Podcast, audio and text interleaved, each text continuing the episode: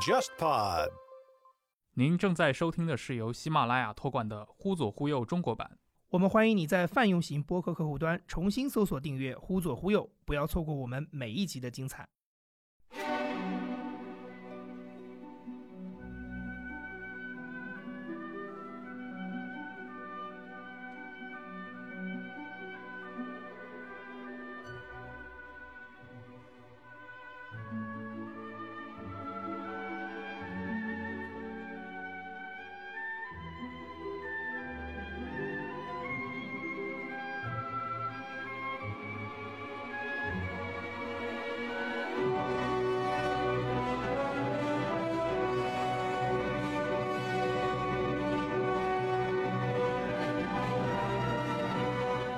于是科克伯的这个地位跟那个部长会议几乎是平级的，甚至有可能还要更高一点。高一点就是苏共政治局他直接一些问题，他可能先跟科克伯商讨，或者听取他的意见，然后再去跟下面的部长会议进行一个行政层面的一个探讨。当时宋庆龄同志就是为了那个刘南的夫妇的被捕的事情是非常焦急。当时曾经跟左尔哥说，如果实在不行，他可以召集几十位忠勇之士，直接去劫法场。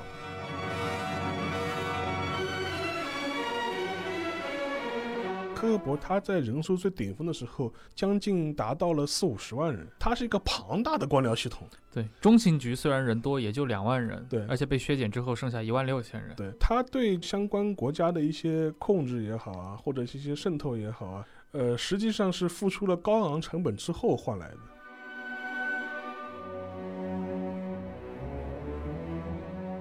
各位听众，大家好，欢迎收听这一期的《忽左忽右》，我是陈彦良。啊、今天我们继续啊，还是和沙老师一起继续我们这个谍海译文的这个系列啊。上一期我们其实聊了一聊美国的这个情报机构啊，其实主要是根据那个中情局的脉络来。对，那这一期我们还是接着上一期，但是我们把视线向地球的另一边挪一挪，嗯，从他这边老对手里面挑出一些。我们上期其实说过了，我们沿着鄙视链，嗯，从鄙视链的下游慢慢的往上走，对吧？那我们这一期大概讲讲，哎，到俄国这边，嗯，苏联、俄罗斯，呃，我们把英国放到最后。对对对，鄙视链最上流的我们放在最后讲。嗯，五月份的时候，当时我有一天就转发了一个纪录片。等于是有财政拨款、有政府赞助的这么一个新的纪录片，主旋律纪录片，哎，真的是主旋律，叫做《被遗忘的领袖》系列。第一季的第一集就找了一个大特务头子啊，嗯，那个阿巴库莫夫，估计很多中国人可能都没听说过，嗯因为你听那名字就知道被遗忘的领袖，对，被遗忘了嘛，对，对对，在俄罗斯都被遗忘了啊。然后当时发给了那个沙老师，沙老师回了我几个字哦，贝利亚的马仔，是的，听上去非常一个正能量主旋律的一个嗯话头，所以大家也可以想象一下，大概它的那个内容里面肯定会有粉饰的一些文过是非的这么一个桥段，但是其实不影响我们很多人的一个直观认知啊，就是在苏联这样的一个体系里面，确实产生了大量的。情报人员，包括这个国家乃至今天的俄罗斯，血液里流着非常强烈的重视特工、重视情报工作的嗯。这么一个传统。无论是俄罗斯联邦今天的一些政治领袖，还是过去苏联时代的一些最高领袖，包括像安德罗波夫这样的人，对，包括那些没有上台的，像像差点上台了的，像贝利亚，嗯，包括六四年跟那个勃列日涅夫当时争权的也有一位，他们都曾经是主导过克格勃这个可以说是苏联境内非常全能的嗯一个情报机构，就很多人也听说过嘛。就是当我们说到中情局的时候，它仿佛就有一个天然的对手，就是克格勃。嗯那我们今天就来聊一聊他们。当然，克格勃是一个一九五四年才诞生的称呼啊，在此之前它有很多个前身，有时候是被统归到那个内务部里面去对，，有的是独立。对最早的一个称呼，当然我们后来知道是契卡。呃，科克勃的前身也就是契卡，它成立是成立在一九一七年。嗯一九一七年，我们都知道呃十月革命之后，就很快就迎来了俄国内部的内战嘛。对。然后是红俄、白俄刷成一片的，然后他那个战争的惨烈程度，甚至比之前俄罗斯参加的一战还要更惨烈。而且当时也的确是处于一个呃风雨飘摇的这样一个阶段。然后对当时的布尔什维克政权来说，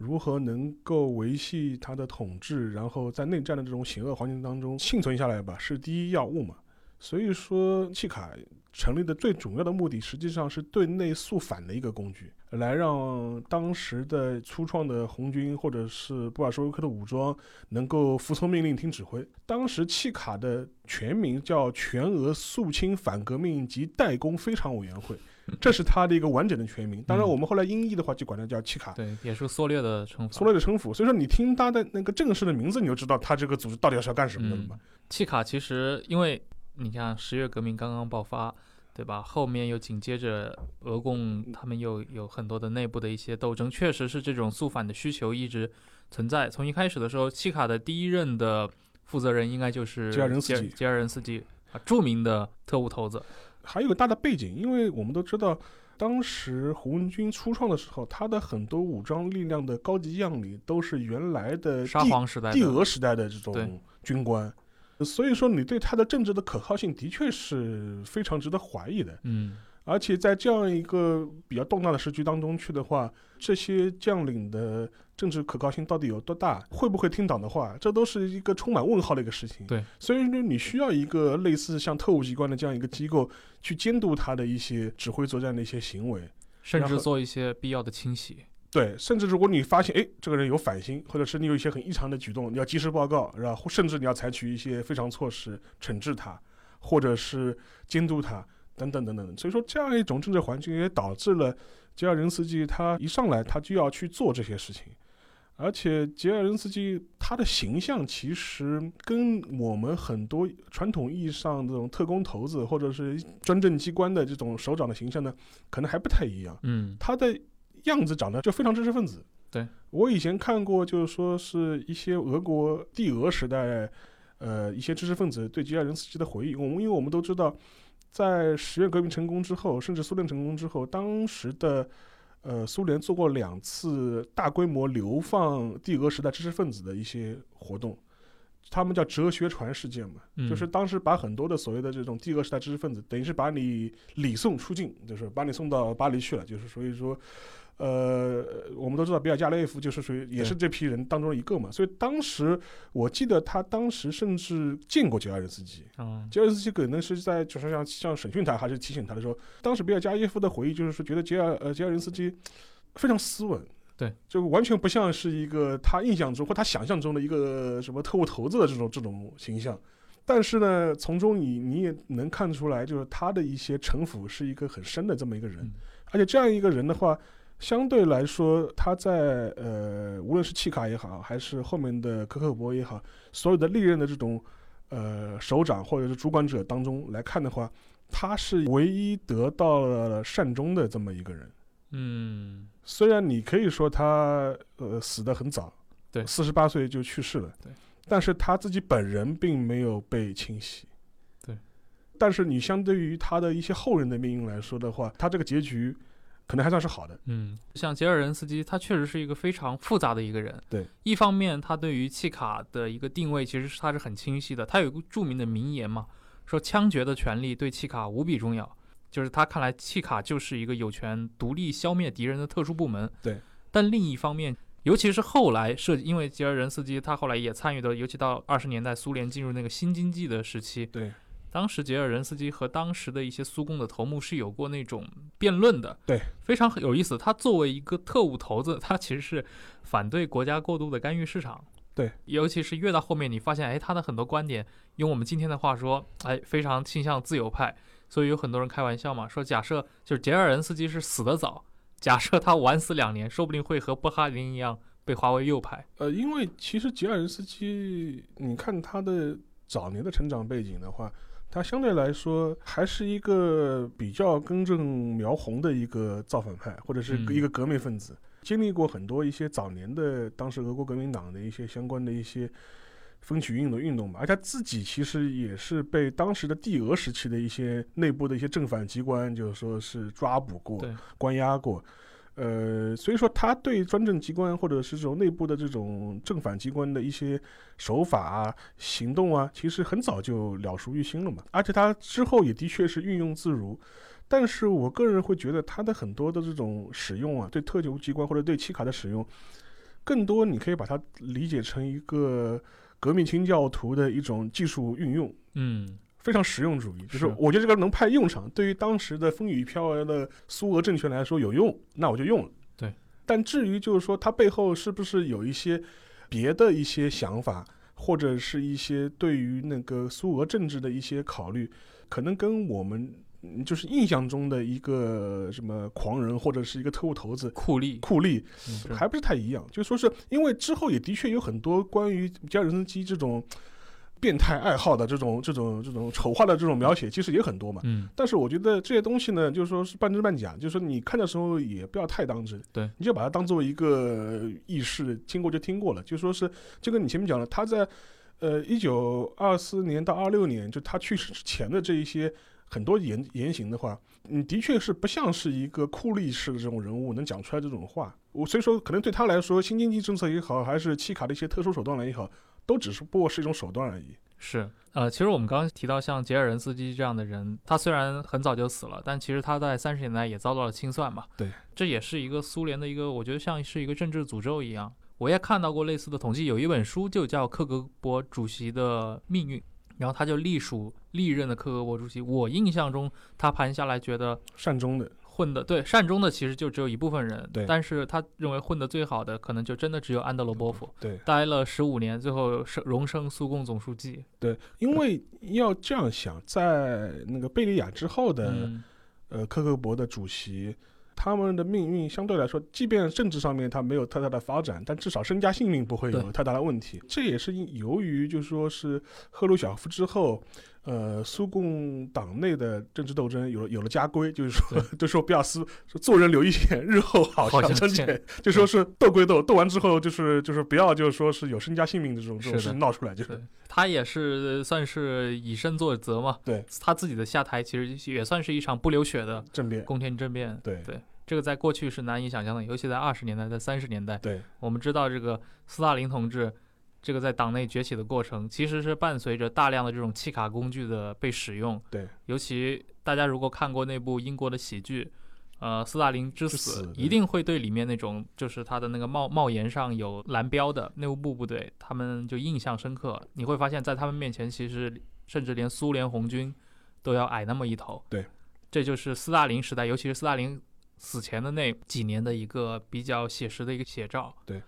然后的话，就是这又是讲回了科博或者是它的前身的组织的一个结构变化的一个严格吧。嗯，因为其实从一九一七年这个组织成了以以后，它的归属和它的那个组织建构是就一变再变，名字其实也是一变再变。是，呃我们现在熟悉的克克勃 KGB，它的这个名字也就是在二二战之后五十年代的时候五四年。才开始有的嘛。嗯，所以说，我们前面讲过了，它一九一七年成立，它在一九二二年的时候是被划归了那个内务部，嗯，然后后来的话就是说是它跟日内务部的关系就变得一直非常微妙，等于是一会儿是属于内务部，一会儿嘛独立，一会儿嘛又划回内务部，这个变化可能是跟苏联最高领导人对你的工具化的使用的强弱有关。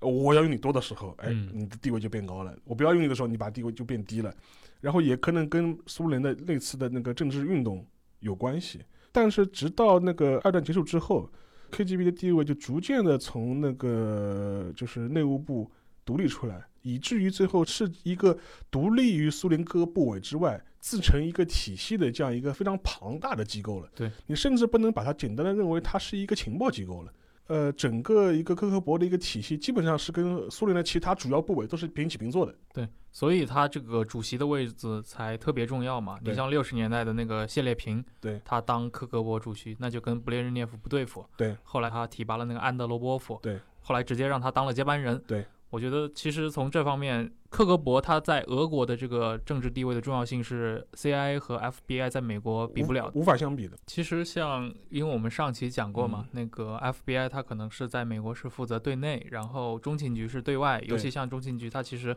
不承担任何美国本土的任务，呃，原则上，对原则上。但是其实克格勃是两者功能合二为一，对，既承担一个对外的刺探情报的任务，其实国内的俄国国内、苏联境内的这些反间谍的任务，包括我们刚说的其他的一些肃反的任务，都是交给他来完成。对的，应该这样讲，在整个苏联政治架构当中呢，就是说，如果涉及到一些国家的一些重大的一些事务的决策的话，呃，它的一个前令结构的话是苏共中央政治局，政治局下面的话，他会直接对接科赫博，科赫博会跟他提供他决策所需要的一切的手段。因为嗯科赫伯他不光是一个提供一个呃情报信息的这样一个部门，他还是提供问题解决手段的一个部门，在这个下面才是所谓的那个部长会议，嗯，等于是科赫伯的这个地位跟那个部长会议几乎是平级的，甚至有可能还要更高一点。一点。就是苏共政治局，他直接一些问题，他可能先跟科赫伯商讨，或者听取他的意见，然后再去跟下面的部长会议进行一个行政层面的一个探讨。所以他的地位上面是跟 FBI 或 CIA 是完全不可同日而语的了。对然后勃列日涅夫他对科赫伯的定位的话，有过一个说法，他就认为就是说是在二战以前，克格勃他主要的任务是对内反间谍、挖奸细，然后国内清除一些异己分子。但是在二战开始以后，也就是在四十年代这个时候开始，呃，苏联的克格勃开始了针对西方国家或西方世界的一些情报工作。嗯但这个与之相对的话，我们也都知道，也是在那个时间点，呃，西方国家盟国，我们主要的盟国也开始来搞出了一套针对苏联的情报的一个庞大的计划，叫维罗纳计划嘛。对。而且那个计划当时还非常秘密，因为当时苏联和西方国家名义上还是一个盟国的状态。对。但是当时的情报较量就已经在这个盟友的呃面纱之下就已经开始展开了。而且维罗纳计划它的隐藏非常深，按现在的看到的一些资料，它甚至是很长一段时间，呃，是瞒着罗斯福和杜鲁门来操作的。对。然后到了二战之后，冷战全面开启了，那科赫伯的那个他的一个工作重心就开始转向了对外了，而且科赫伯在苏联的对外政策方面发挥了巨大而不可替代的帮助。嗯，这是勃列日夫对科赫伯的一个高度评价。也正是因为他滥用，所以导致科克伯在六七十年代发生了大量的丑闻，是是尤，其在拉美拉美国家各个国家驱逐。其实某种程度上有点让那个苏联政权颜面扫地嘛。对，就外交形象不是太好对。其实刚说了这么多，包括像克格勃他的一个对内对外的这些事业啊，其实你刚刚提到了一个非常重要的一个维诺纳计划。对这个计划其实很有意思，它是跟着杜鲁门主义对，后来一起被，当然这是很很久以后很久以后了。大家才知道了，包括像那个应该是五十年代当时著名的那个卢森堡夫妇，对，他应该是美国很罕见的那种，因为你是共产主义信徒被判处死刑的，呃，他不是因为共产主义信徒被判处死刑，对对对他是因为当时是指控他向苏联泄露原子弹技术的情报被判处死刑。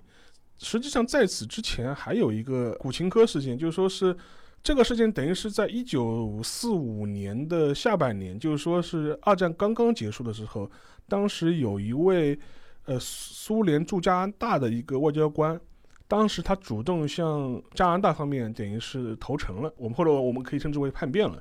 然后叛变之后，向加拿大方面就揭示了，呃，苏联在北美的一个情报网，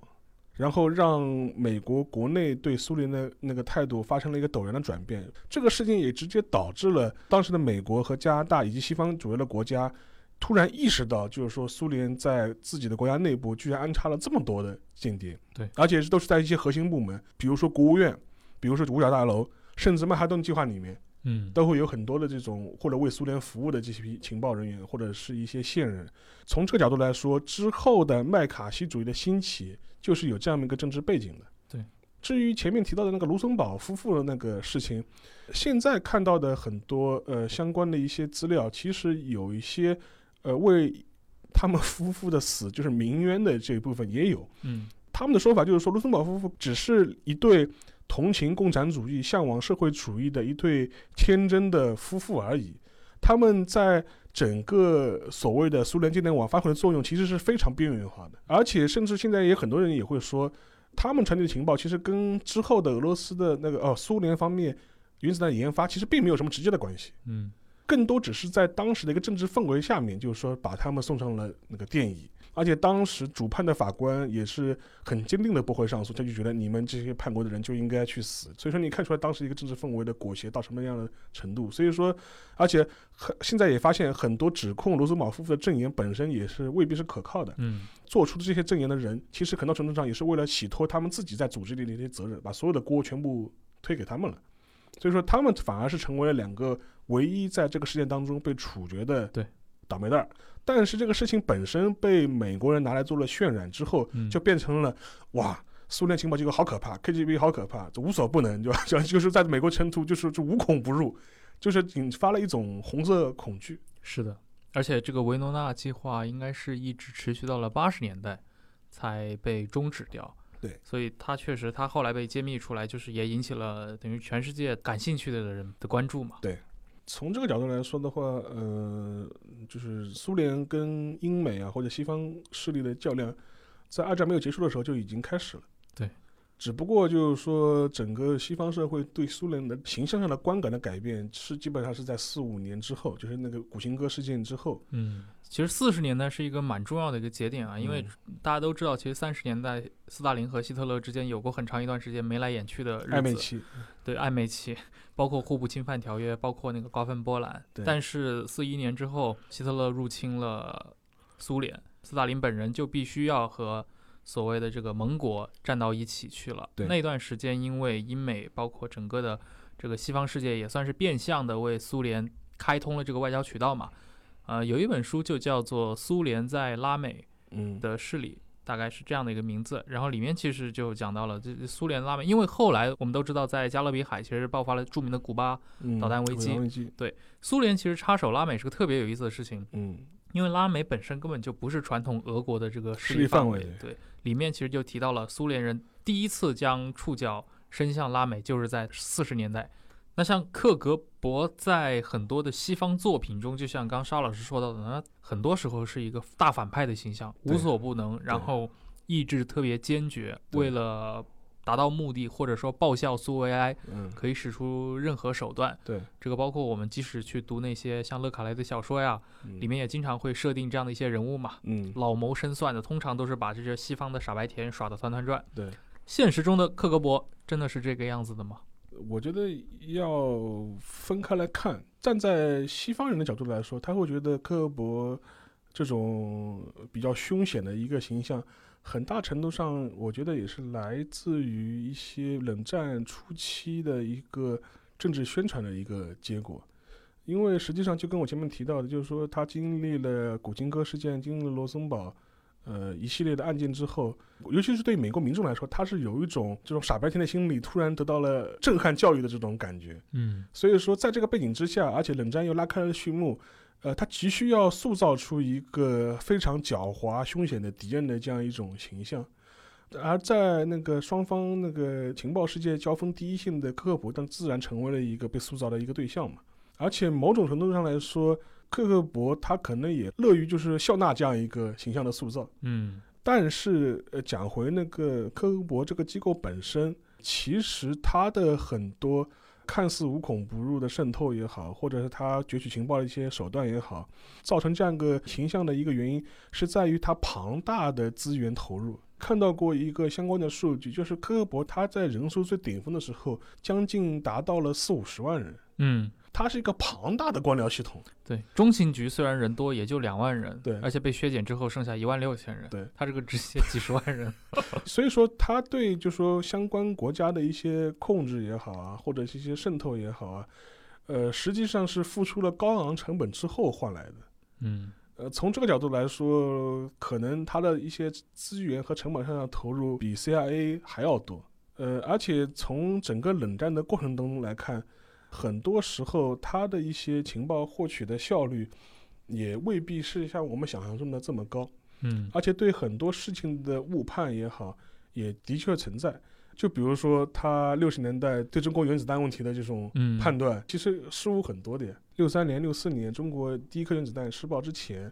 当时的那个呃 CIA 和美国方面，他是通过跟台湾当局的合作，用这高空侦察机嘛，嗯，去侦察中国的在西北的一些核设施。嗯当时肯定是政府发现，哦，有可能那个中国的核能力的确是开始要成型了，嗯所以当时的美国正好是在跟苏联在谈核不扩散那个条约。对，美国方面曾主动的去问过、呃苏联人苏联人，反正你现在跟中国关系也不好，然后我们基于核不扩散条约的那个共同利益，嗯如果我美国把那个中国的核设施给废掉，然后你觉得怎么样？因为当时我们都知道中苏已经分裂了嘛，所以苏联对这个事情的态度就是说是，呃，不是很积极。后来看的话，他不积极有两个原因。第一个原因，他觉得中国虽然共产党发展，但它毕竟是一个社会主义阵营的国家，你一个资本主义的国家去对它进行一个核设施进行一个外科手术式的打击的话，这个我脸面上面好像有点问题。就即便是要动手，应该是也是我动手，对吧？嗯我来清理门户，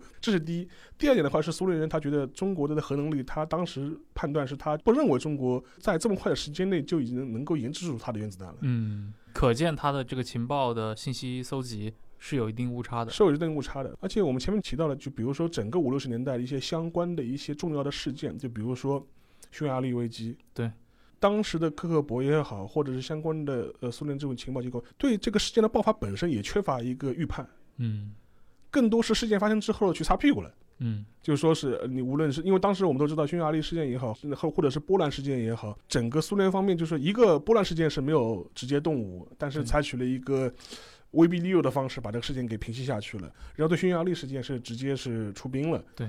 但在这个过程当中，科克勃方面也好，对此没有进行一个提前的一个预判，而且其实科克伯他还有个很致命的一个先天性的一个缺陷。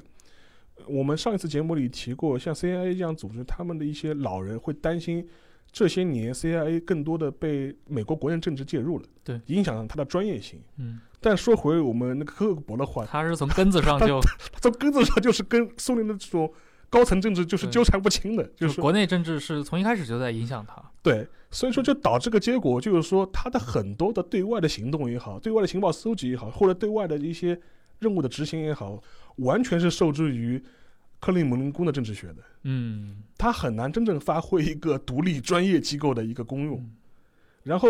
呃，苏联内部发生了一些政治上的一些动荡，或者政治上的一些纷争，所有人都会把科克伯当做一个必须争取的工具。对我要么是争取你，我要么就把你废掉。这样就会导致了，我们也可以看到，就是说很长一段时间内，科克伯的一些高层官员的动荡情况为什么会这么多？换了一茬又一茬，对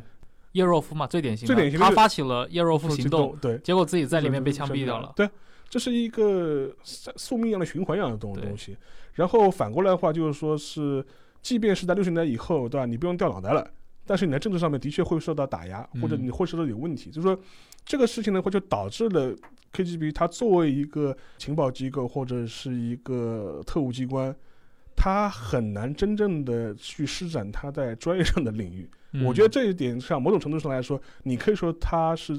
对 CIA 来说，这是他的一个先天的一个劣势，或者是他的一个天然的属性。这些导致了在整个冷战过程当中的话，我们可以看到，尤其是在七十年代以后，克格勃看似很凶猛、看似很强大的这样一个特务机关，但是它在真正的在冷战的意识形态博弈当中，能够发挥的作用其实是非常有限的。对，而且会被做很多的政治利用。呃，我还可以举个例子，就是说，呃，在一九七零年的时候，我们知道那个珍宝岛事件之后，那个中苏又进入了一个非常紧张的状态，双方的战争一触即发。当时克克伯方面曾经派过一个他的外围组织的成员跑到中国台湾去嗯接触蒋介石，说：“哎呀，我们苏联可以跟蒋介石合作啊，我们共同来打倒那个就是现在的那个北京方面。”实际上也是当时苏联内部的一些主战派，利用 KGB 这样一种身份和功能，来为他自己跟克里姆林宫内部的政治上面攫取一些政治的利益。后来我们就发现，这个人的背后的主主事者或者他的后台老大老板是谁呢？就是谁下下去呢？就是原来的谢谢列平，嗯，因为他当过那个 KGB 的那个呃那个主席嘛，但后来是被换掉了嘛。换换掉了。但是当时他在苏联内部的话是个主战派，就积极主张要跟中国干。嗯当时的现任主席安德安德罗波夫相对相对来说态度上面更平缓一点，然后勃列日涅夫当时就觉得，哎呀，这个事情我们到底打还是不打？对中国到底是采取什么样的态度？然后后来就是有了这么一个 KGB 去台湾沟通这样一个事情之后，嗯导致个结果就是说，布雷顿夫觉得就是说，哎呀，如果我采纳了当时现在这个 KGB 的这样一种策略，去跟台湾就眉来眼去勾合的话，可能会长了谢列平的志气。嗯，其实是一个国内政治，长了谢烈平志气，就是说我将来这个人当年虽然他虽然已经被免去了那个科赫伯主席的身份，但他还是苏联中央政治局的委员，是的，在政坛上面还是有一定能量的。所以觉得权衡之下，觉得我不能就是站在你这边，我要站在那个相对来说克星英那一派，就相对缓和的这样一种态度上面去。部长会议主席嘛。所以说，当时很多对外方面之后会有这样一种很微妙的一种平衡，但是背后实际上是克林姆林宫内部的政治学。对你单看他的一个外交上或者地缘政治上，其实是不能解释他整个事情的全部的。对，因为这里面就涉及到他这种个人的这种权力斗争，包括刚提到的谢列平，他其实就在六十年代，他就是一个勃列日涅夫的一个挑战者，挑战者，而且始终就是说是在觊觊觎你这样一个位置一样的这种感觉。是的，其实刚沙老师提到那个一九六二年特别有意思，因为这一年那个除了说本身你刚提到的俄美之间就苏美苏之间的这种沟通嘛，克格勃本身也受到了内部的一个责难，就是在于中苏关系上面。因为本身六二年这个中苏关系弄砸了，对，所以让克格勃就过得很难受。因为内部也有很多人就质疑你啊，说没你你们怎么就没搞清楚中国到底发生了什么情况，局势可能如何发展。所以从那个时候开始的话，克格勃后来进入了一个新的时代。他在那个一九七一年就开始把中国当成他们施加政治影响的一个目标。目标了，对对。哎，但是我也看过一些材料，其实克格勃因为刚其实说了他对外的一些举措嘛，他其实。依然，他还是有那个对内的监视也好，或者对内的一个对，算是肃清这种反革命，对对，这种任务也好。当然，肯定跟三十年代那种血雨腥风的大清洗、对大肃反相比的话，是没那么严重了。对，而且出现了很多划水的现象。我看过一份材料啊，说那个克格勃他设立了一个第五局，嗯，这个第五局是干嘛呢？它里面有一帮人专门处理一个叫呃人民劳动联盟这么一个组织，这是一个流亡组织。然后这个作者呢，当时他就去跟这些中间的一些工作人员去聊天嘛，前工作人员，他就然后这些人员就非常坦率说，如果克格勃不用自己的谍报员去充当这些人民劳动联盟成员的话，这个联盟早就瓦解掉了。就这个联盟里面有大量的参与者本身就是克格勃，然后那个访谈者就非常吃惊，说干嘛？然后那个人说：“这很简单啊，他说你让他去完成某样行动，就是我们很方便嘛，就是给他喂料，喂料，喂料，让他，然后让他实现一个政治资本，然后才能打进去。你从谍报上来说，这也是很科学的一个做法。对。但是他说另一方面呢，他说他也承认，他说假设克格勃整个组织钻紧一下拳头，估计早就没早就没了。这个什么人民劳动联盟，估计一个月就被扫清掉了。对。但是其实我们也不想让他全部完蛋，因为我们克格勃也是要。”等于是养寇自重嘛？对对，你会发现其实六七十年代克格勃已经形成了这么一个生态。但是你前面讲讲到第五局这个这个机构本身，其实在克格勃的分工就基本上是属于一个对内的一个政治安全保卫的这样一种。它是刺探这种社会风潮。对，然后就说是我可以引一段话，就是当时兰德罗波夫就是他在任上的时候，在一九六七年的时候，当时对第五局的就是负责领导吧，就是有过一段。局的宗旨的一个阐述，他说：“第五局呢是基于目前局势而建立的。现在的敌人正在对我们发动一场强大的心理攻势，这是一场真正的意识形态的战争，会决定我们国家与西方之间谁胜谁负的问题。所以说，我们一定要立场坚定，要有决心稳固苏维埃的这个政权。所以说，我们要在意识形态战战线上面小心殚精竭虑破坏我们国家的人。这是他对这个局的一个工作定位。”主要就是负责西方帝国主义国家对苏联的意识形态渗透、渗透、渗透。这个局其实发挥作用一直发挥到八十年代的时候，因为我们记得我们在上一期讲 CIA 的时候提过，CIA 曾经资助过一个德国乐队叫蝎子乐队，就是就是让他去唱《Wind of Change》是就这种歌曲去做意识形态工作。但比较有意思的事情，我 我最近也是看美国的一个就是一个报道，当时就讲到就是说。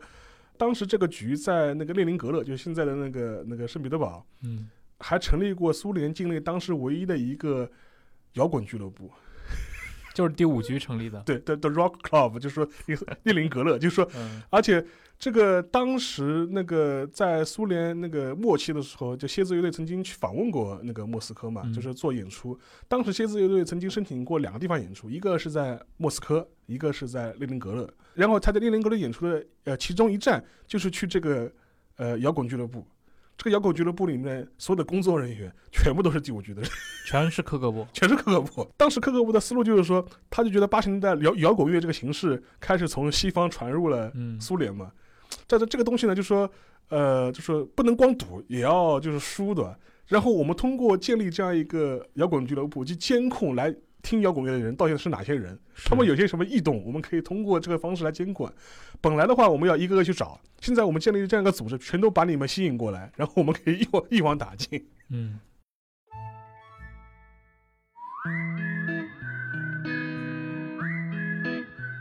忽左忽右至今已经更新了将近八十期的节目，其中有两期节目神秘消失了。很多听众会在微信听众群、微博评论区或者线下见面时问我们，二十七和二十九这两期节目哪里还能听到？现在我们将正式提供你一个官方的渠道，那就是忽左忽右全新建立的独立 RSS feed。如果你一直使用苹果播客、Pocket Casts 或者其他安卓播客客户端订阅收听《忽左忽右》，现在就请你重新搜索“忽左忽右”，重新订阅我们的节目。同时，现在你也可以在 Spotify 上搜到我们的节目了。而你此前在这些泛用型播客客户端上订阅的由喜马拉雅 FM 托管的《忽左忽右》将更名为《忽左忽右中国版》，节目封面也将变为灰色。除此之外，我们还在网易云音乐和 Spotify 上建立了官方歌单，你只需要在这两个 App 里搜索“忽左忽右 BGM” 就可以找到。如果你喜欢《忽左忽右》，我们非常欢迎你把我们的节目分享给你的好友，并教会他们如何听播客，带他们一起进入播客的世界。我们也欢迎你在苹果播客为“忽左忽右”留下五星好评。最后再次提醒使用泛用型客户端的你，请重新搜索订阅“忽左忽右”，不要错过我们每一集的精彩。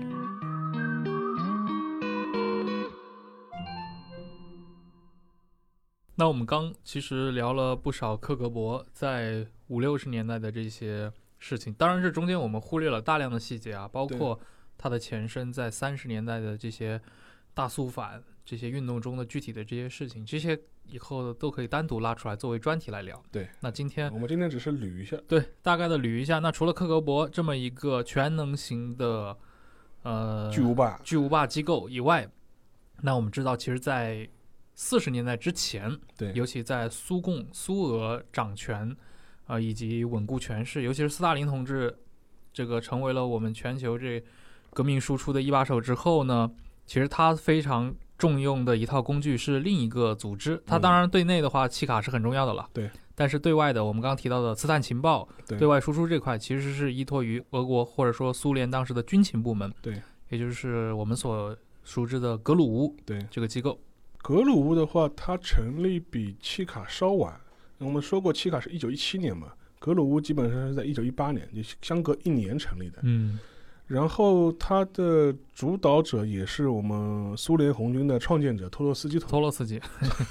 我们之前专门聊过。对然后托洛斯基当时他是成立了一个叫红军参谋部登记处，嗯这叫登记处。然后当时是契卡派了一个副手过来当部长，你可以把它视为一个从契卡派生出来的这样一个组织。嗯但是它当时的一个很大的作用，也是为了要汇聚相关红军需要的一些军事情报。对。然后在一九二四年的时候，这个机构从登记处就升级为了当时叫红军情报与统计局。它这个机构其实任务性质上面更加专一一点，它是一个专门的一个对外的军事情报部门。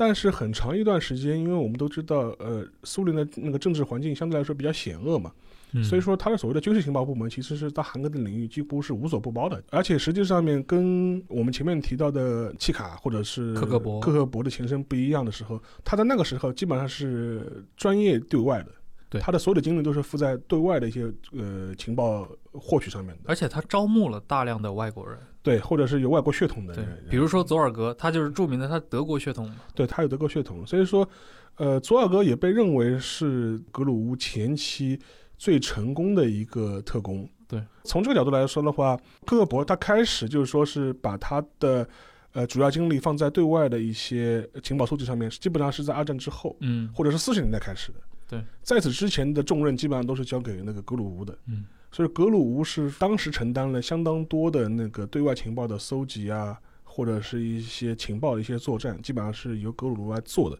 然后佐尔格就是其中的一个代表性的人物。我们都知道，佐尔格在欧洲有工作经历，而且实际上在三十年代以后，他的工作工作重心转移到了东亚远东。呃，他先是来过上海，当时共产国际国际部的工作人员吧，或者是一个主要的一个联络员刘楠，嗯，他在三十年代初的时候被南京政府抓了，然后当时南京政府是要把他进行审判的，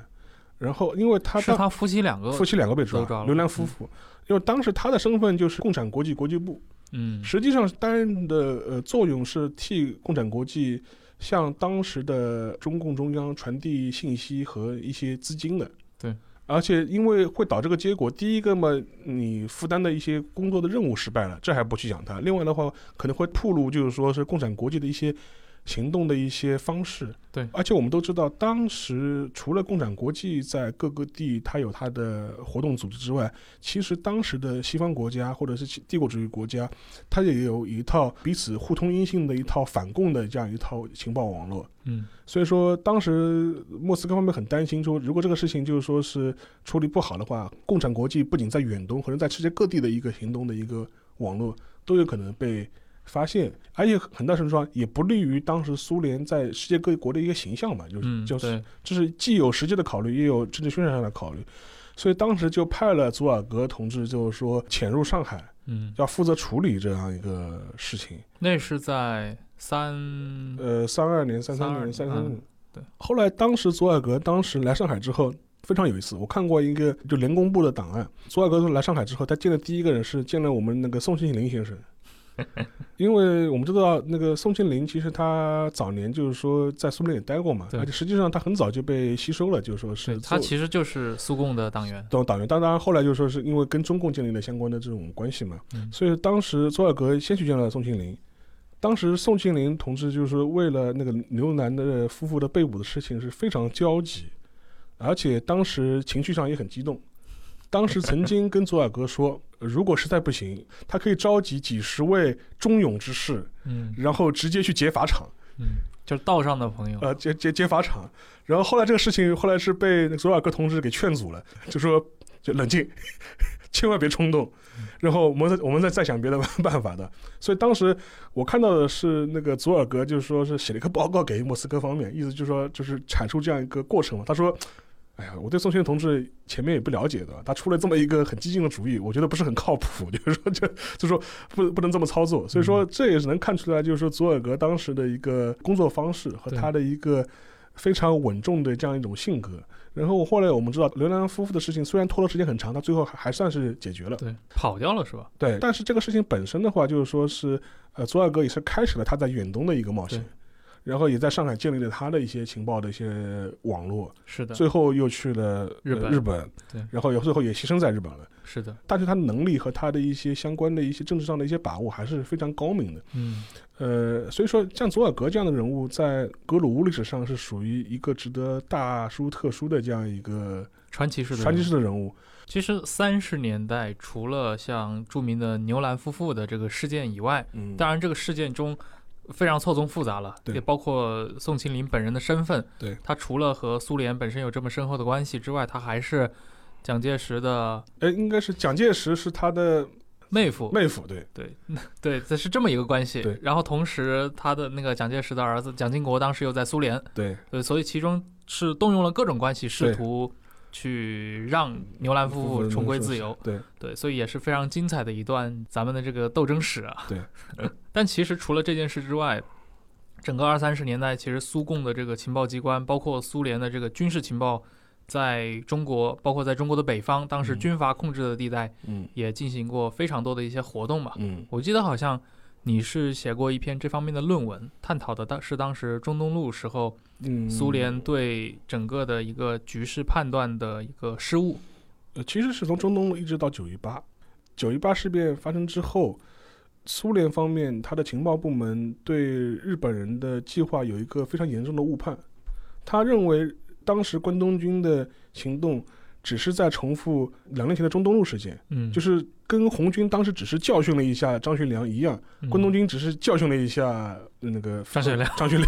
好惨，就觉得我们打一下嗯，之后，这个事情就会很快结束了。是，这是当时苏联方面的一个误判，嗯。然后这个误判就直接导致了结果，他就没有及时的采取一些反制的一些行动。对。然后等到一九三二年初的时候，发现这个事情不是这么简单，满洲国都已经成立了，嗯，他再要采取行动就已经晚了，，嗯所以他不得不默认，就是说是日本方面对中国东北的一个侵占，最后也不得不把他自己在北满的一些利益给交换出去。是，然后换取自己在远东地方的一个一个和平。因为当时事件刚刚发生的时候，斯大林本人并不在莫斯科，嗯他在那个索契度假。啊，所以说，当时这个事件发生之后，等于是莫斯科的一帮中央委员讨论的时候，那个斯大林是不在的。嗯然后讨论完之后，就说是先让情报部门去加紧收集情报，然后写了一个请示给斯大林，说：“哎，说斯大林同志，我们怎么办？”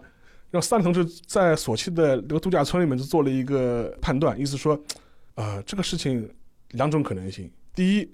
这是帝国主义的阴谋，最终目的是为了威胁我们苏联在远东的边境；说第二种可能性。日本肯定是跟一些老的奉张分子达成了一种合作，啊，就说老的奉张分子要倒张学良，嗯，所以说他们要去跟那个要去借日本人的兵，日本人也不喜欢张学良，说两两家就是一拍即合，我们就把张学良干掉。等于是在事件发生了两天之后，斯大林同志已经做了这样一个判断了。嗯然后，既然领导已经下了这样一个指示，那你觉得前方的情报部门能够做什么样的判断？对，这是个很实际的问题。你的报告敢不敢唱唱斯大林同志的反调？对我，我们伟大领袖已经在索契的度假村里面已经做了这样一个政治判断了。嗯那你对前方的一些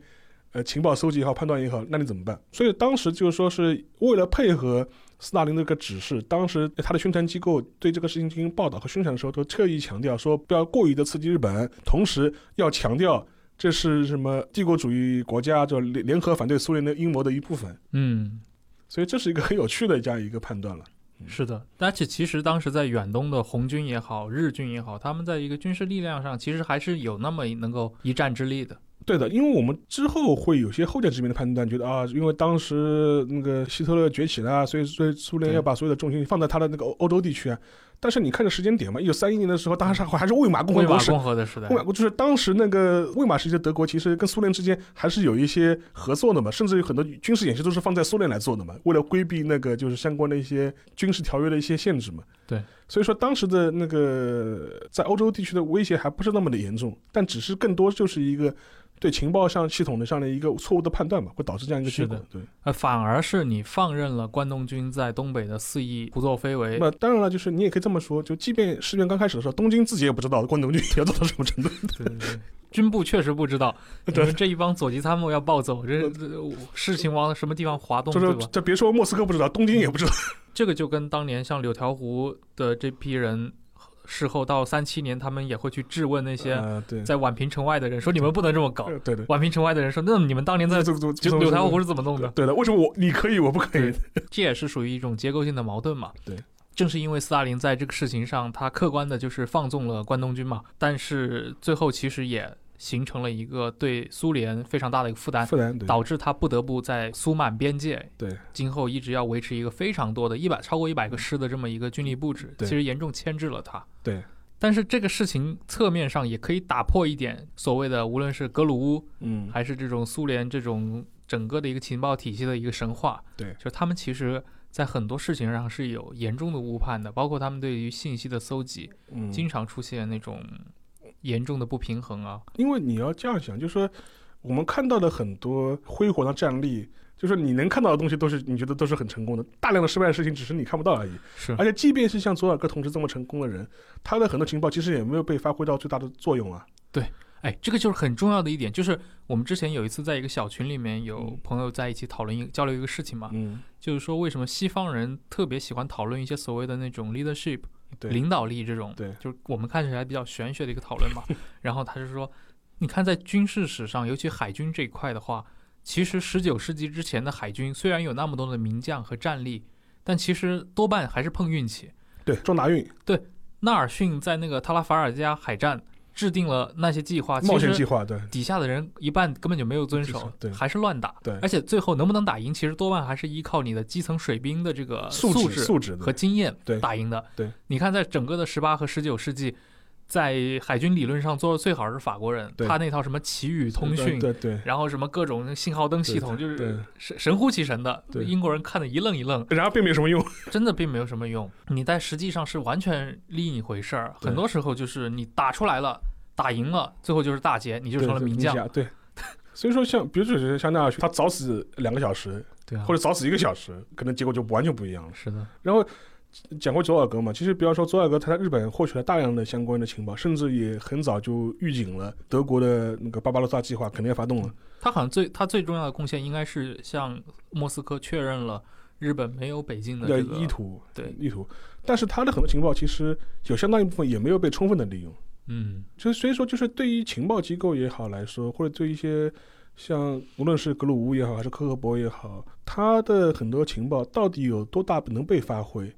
嗯，其实是一个非常不确定的事情。嗯，因为还有一个原因，如果你站在那个指导者的角度来说，或者是那个领导领导层角度来说，你没法站在一个后见之明来考虑。你看这个情报正确，你当时为什么不采纳？嗯，但是你因为情报很多，但是问题是你设身处地你站在领导角度来说，我每我每天看到他妈九十份就是各各种各样的条线递上来的条子，我到底应该信谁的？都对，就是我有我有我有一百个参谋，里面总有一个参谋是正确的，的，到底他妈是哪一？个？对，就是这么一个对，情况你。到事后那个参谋跳出来说我就是这正确的，你为什么不听我的？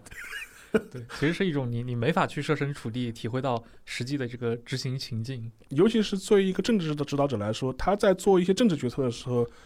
他可能会觉得我不能被一时一地的一些前线的细节的这些情报所左右。嗯，我看的是一个 big picture，就是嗯 宏大的一个政治考虑。就比如说，可能斯大林同志在考虑他对对德和对苏的问题上面的时候，时候他可能考虑的问题是说，我跟德国的一个总体的一个呃画风是怎么样，或者是他认为对德终有一战，但是是今年打还是明年打，这是他要考虑的。对现在他可能收到情报就是说，哎，德国人马上就要打了。他说废话，我也知道每个德国人马上打了，我就是想让他晚点打。对，像这种事情上，其实可能那个情报具体的一些情报就帮不上特别大大的忙，忙所以说就战略方向上，所以说，我的句我的意思就是说，在很多的呃问题上面来说，你不能神化情报部门的功用。对，它可以在一些战术执行层面上来说，给你提供很多的呃线索，但是你不能指望一条什么情报能够改变一场战争。那我们到这个冷战落幕之后，我们知道，其实像之前提过嘛，中情局自己也算是自废武功，削减了百分之二十以上的这个预算预算和规模。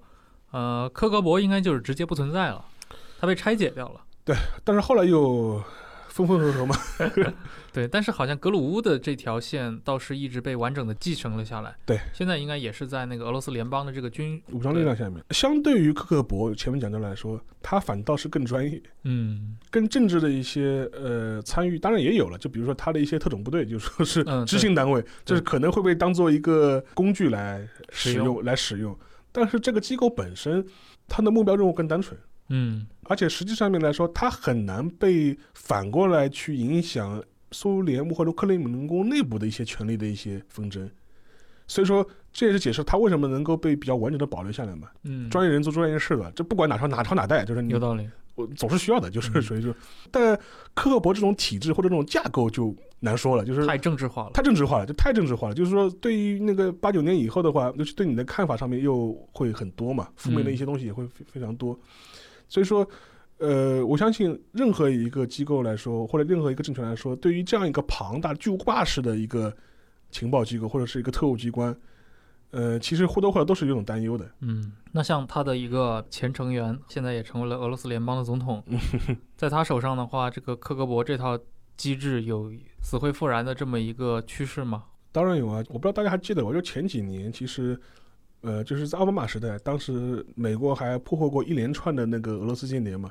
然后还搞过什么间谍交换，当中还有一个美女间谍，还是有。克格勃燕子，啊，对对对，就是你你印象中的什么美艳美艳俄罗斯女间谍的这种这种故事，其实确实是有，嗯，一直到今天可能都还一直到今天，一直到今天可能还是存在的。而且实际上面，就是莫斯科方面，就是说我前面提了一个概念，就是说是他的很多情报部门为什么会如此的积极，从实质上来说，他是希望通过这种方式来拉平一些他的一些实力实力上实力上的这些差距。嗯另外一方面就是他现在的一些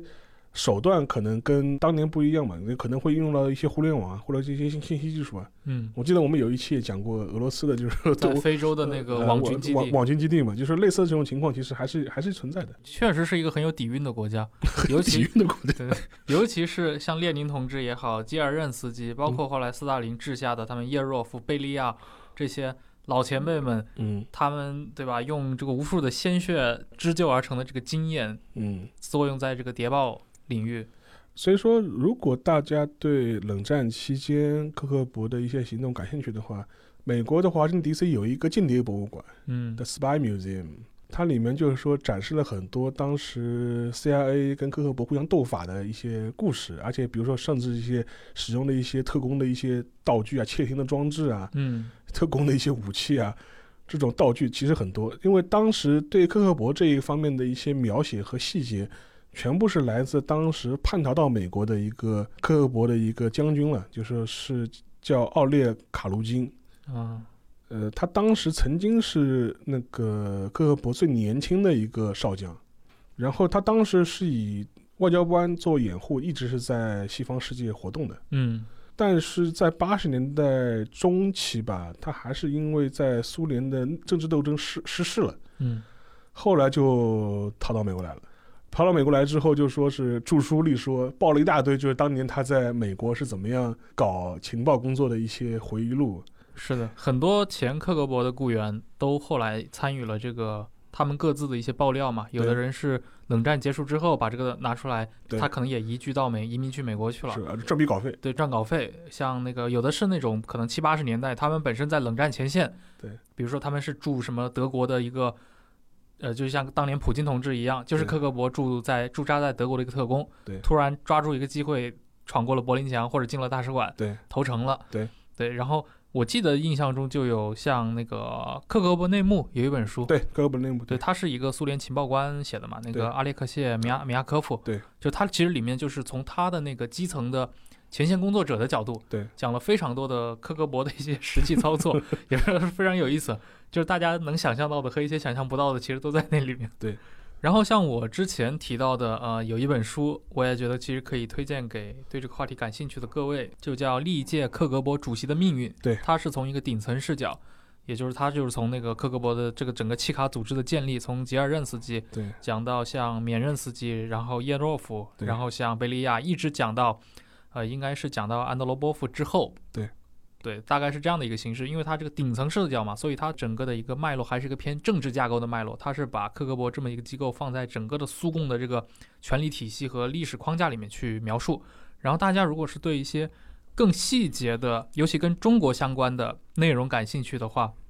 其实可以推荐《苏联情报机关在中国》。对，它分成那个二十年代卷和三十年代卷。三十年去，对，二十年代也是非常有意思。你会发现，这个苏联在咱们这个在无论是哈尔滨也好，还是什么汉口、广州，开了很多商社，对，开了很多商社。他而且我就一直说嘛，你就把莫斯科理解为一个风投大老板就行了。对，他们既投过吴佩孚，也投过冯玉祥，也试图投过一些北方的对阎锡山也好，张作霖也好，最后投了最南方的孙中山。对，最成功的那家后来管理层内部收购了，对对对，是一个非常经典的一个 VC 的故事。对，好，那今天其实就是简单的对克格勃还有像格鲁乌这两大脉络，但其实我们之前也提过啊，其实像俄国的，尤其是二十世纪上半叶，还有很重要的，比如共产国际，它有自己的一套情报体系。嗯对，这个我们有机会将来再谈。嗯，我们下一期也会把我们的视角移出俄国。对，对这些话题呢，包括像中情局、联调局、格鲁乌、可以再讲，克格勃，可以再讲，我们将来可以分细的一些更细的一些话题也好，事件也好，就是详细的说。可能就是可能就是讲某一个事件了，就是对这样呃，那下期的话，我们可能会慢慢的向这个鄙视链的上游走一走。嗯，好的，好，这一期就到这儿，感谢大家收听。嗯，拜拜。